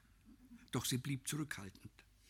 Während man auf das Essen wartete, fragte Lisa Maria, wo er die Katzen, die er dann zurückbringe, um den Finderlohn einheimsen zu können, denn suche und wie er sie aufspüre. König holte weit aus und redete ungenau und schwammig davon, dass er die Straßen durchkämme, auch Passanten befrage, da und dort auch an Haustüren klingele und berichtete ihr schließlich von seinem Bestand an Katzen dort, wo er derzeit wohne. Wie Bestand an Katzen? Worauf ihr König das Gartenhaus seines Schulfreundes beschrieb und dass er dort bereits eine Anzahl von Tieren vorgefunden habe, als er einzog, und dass er unter denen dann auch solche aussuche und zurückbringe, die den Vermissten in etwa glichen. Ich verstehe, sagte Lisa Maria, trank von ihrem Wein, schaute dann wieder in das schummrige Licht des Gastraums hinein, der erfüllt war von Gemurmel und einem Lachen ab und an. Ich verstehe, ich verstehe. Und wie sie es aussprach, meinte das, wie König vorkam, irgendwie alles und nichts. Ob sie aus alledem schließen dürfe, sagte Lisa Maria, nachdem man einen Moment geschwiegen hatte, dass er im Augenblick nicht in seinem angestammten Beruf tätig sei, wenn er derzeit die Profession eines Katzensuchers und Katzenzurückbringers ausübe. So hast du das doch genannt. König räumte das ein und ja, sagte er, er habe bei seiner alten Firma in Plochingen gekündigt, aber das ist eine ganz andere Geschichte.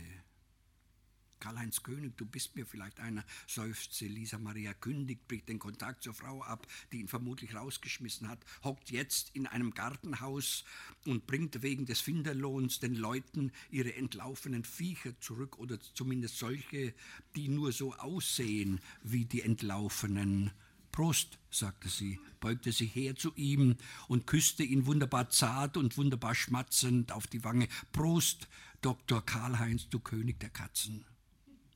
Und was mache er? fragte sie, als, sie kurz darauf das Ess, als kurz darauf das Essen kam. Wenn er eine entlaufene Katze nicht finde oder in seinem Bestand keine sei, die er für die Entlaufene ausgeben könne. Guten Appetit, sagte König und begann von den sauren Nieren zu essen, und auch Elisa Maria sprach Himmel und Hölle zu. König blieb die Antwort schuldig.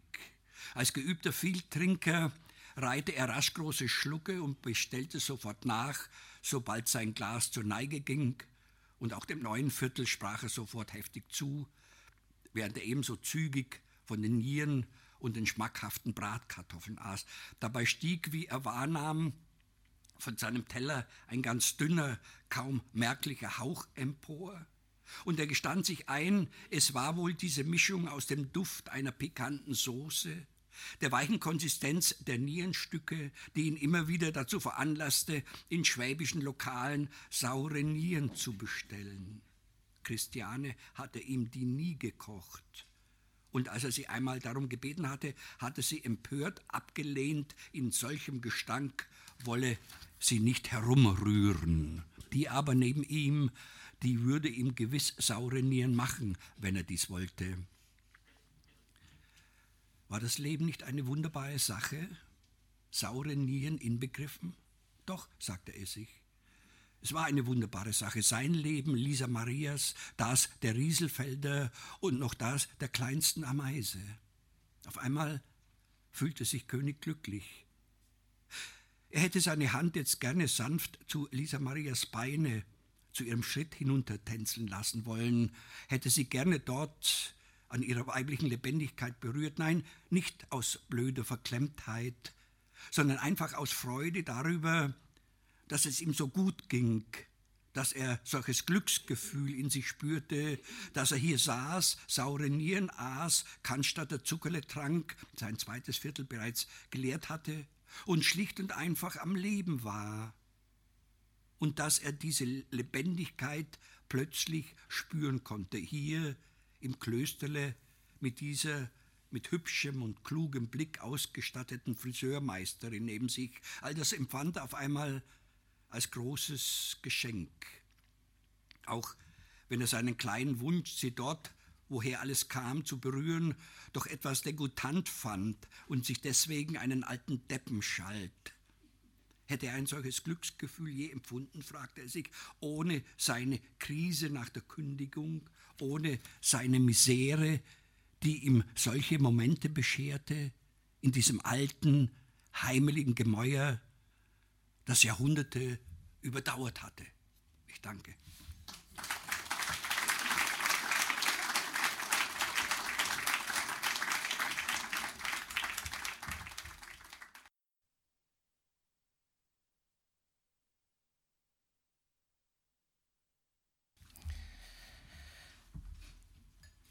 Was ist zum Glück geblieben die Kindheit? Ein Scherbenballett einmal durchs Dorf und zurück. Der Elternvorrat in den Diakästen, trau dich hinter Glas, Porzellan mit Abriebspuren, löst sich, was sich auflöst? Was ist zum Glück geblieben, die Kindheit? Ein Scherbenballett, einmal durchs Dorf und zurück. Der Elternvorrat in den Diakästen, trau dich hinter Glas, Porzellan mit Abriebspuren, löst sich, was sich auflöst. Fundus. Ich trete Schränke ein, Löse erste und letzte Sammlungen auf. Hier hingen Bilder, hier stand Slivovitz. Unter diesem Tisch war ich versteckt. Hier sind noch Honiggläser voller Muttern, Schrauben, Widerstände, Gleichrichter.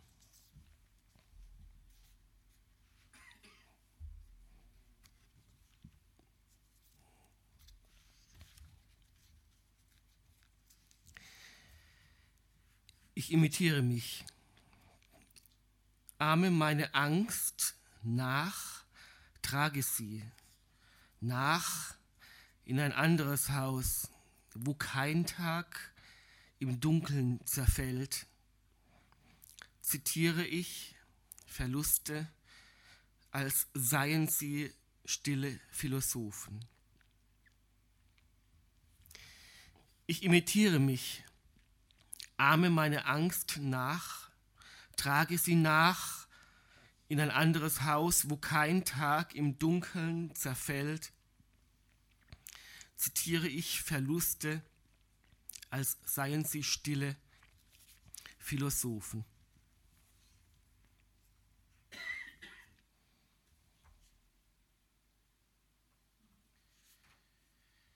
Dezembermorgen, eine Seufzerstunde. Abgewöhnte Wärme, jede dunkle Ecke, ein Herrgottswinkel. Ich halte Winterdienst mit meinem Stubenleib. Draußen der Himmel vergilt Gleiches mit gleichem Augenbetäubend. Nichts habe ich zu bergen aus dieser probeweißen Finsternis. Dezembermorgen, eine Seufzerstunde, abgewöhnte Wärme, jede dunkle Ecke ein Herrgottswinkel. Ich halte Winterdienst mit meinem Stubenleib. Draußen der Himmel vergilt Gleiches mit Gleichem, augenbetäubend. Nichts habe ich zu bergen aus dieser probeweisen Finsternis.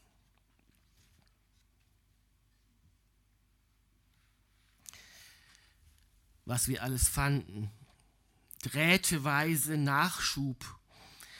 Ein toter Hase, dem wir die Zähne herausbrachen.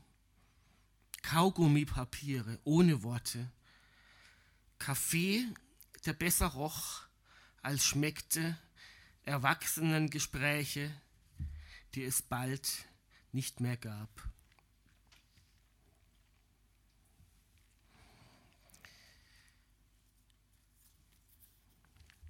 Ich hatte die schönen Frauen im Netz, ich, ein Rohling aus Nachtfleisch, nie verliebt die eine, in die man sich versieht mit ihrem Schmuck, die gab es nicht.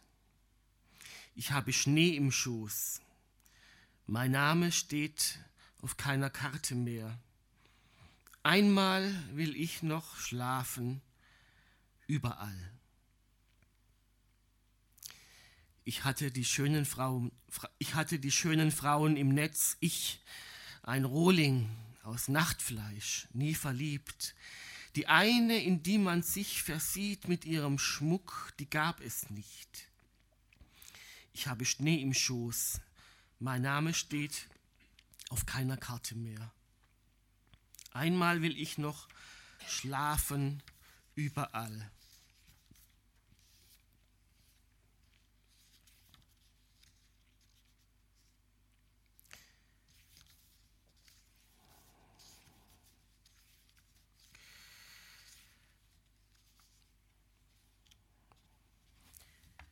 Nur wenn man zu Fuß war, war man wirklich. Ich kann keine Gedichte schreibe, schreiben, wenn ich nicht wandern oder bergsteigen kann. Ein Weg über Toteis, leichteres Gehen. Du bist abhängig vom Untergrund am Grat. Eine ausgesetzte Person zwischen den Schritten entstehen Zeilen wie Schnee ist Milch. Ein Weg über Toteis, leichteres Gehen. Du bist abhängig vom Untergrund, am Grat, eine ausgesetzte Person. Zwischen den Schritten entstehen Zeilen wie Schnee ist Milch. Zwei Frühlingsgedichte, März. Merz Roppberg Ettlingen. Der erste Anstieg dieses Jahr. Ein Radler kratzt Wasser. Äh, Nochmal. Der erste Anstieg dieses Jahr. Ein Radler kratzt den Waldboden, verdreckt Wasserzeichen. Unten läuten die Gebeine, das Pulsmessgerät tropft. Ich bin, ruft er rückwärts durch den Winter gekommen. März, Roberg, Ettlingen. Der erste Anstieg dieses Jahr. Ein Radler kratzt den Waldboden, verdreckt Wasserzeichen. Unten läuten die Gebeine, das Pulsmessgerät tropft. Ich bin, ruft er, rückwärts durch den Winter gekommen. April Du hängst den ersten Satz hinaus, verliebt in alle Ohren. Im Himmel wachsen Kumuli, du siehst die sieben Berge. Der Eismann klingelt nebenan, du öffnest alle Fenster. April, du hängst den ersten Satz hinaus, verliebt in alle Ohren. Im Himmel wachsen Kumuli, du siehst die sieben Berge. Der Eismann klingelt nebenan, du öffnest alle Fenster. Und zum Schluss wieder ein biografisches Gedicht oder ein biografisch inspiriertes. Nichts weiß ich vom Großvater. Scharfschütze sei er im Krieg gewesen. Einmal zeigte er auf einen Haubentaucher im Zoo und sagte Peng. Hinterlassen hat er ein Spanholzschächtelchen, darin einen Fadenzähler und ein winziges Stück Gold, eingewickelt in ein Strafmandat Leipzig 1947. Nichts weiß ich vom Großvater Scharfschütze, sei er im Krieg gewesen, Einmal zeigte er auf einen Haubentaucher im Zoo und sagte Peng. Hinterlassen hat er ein Spannholzschächtelchen, darin einen Fadenzähler und ein winziges Stück Gold, eingewickelt in ein Strafmandat Leipzig 1947. Vielen Dank.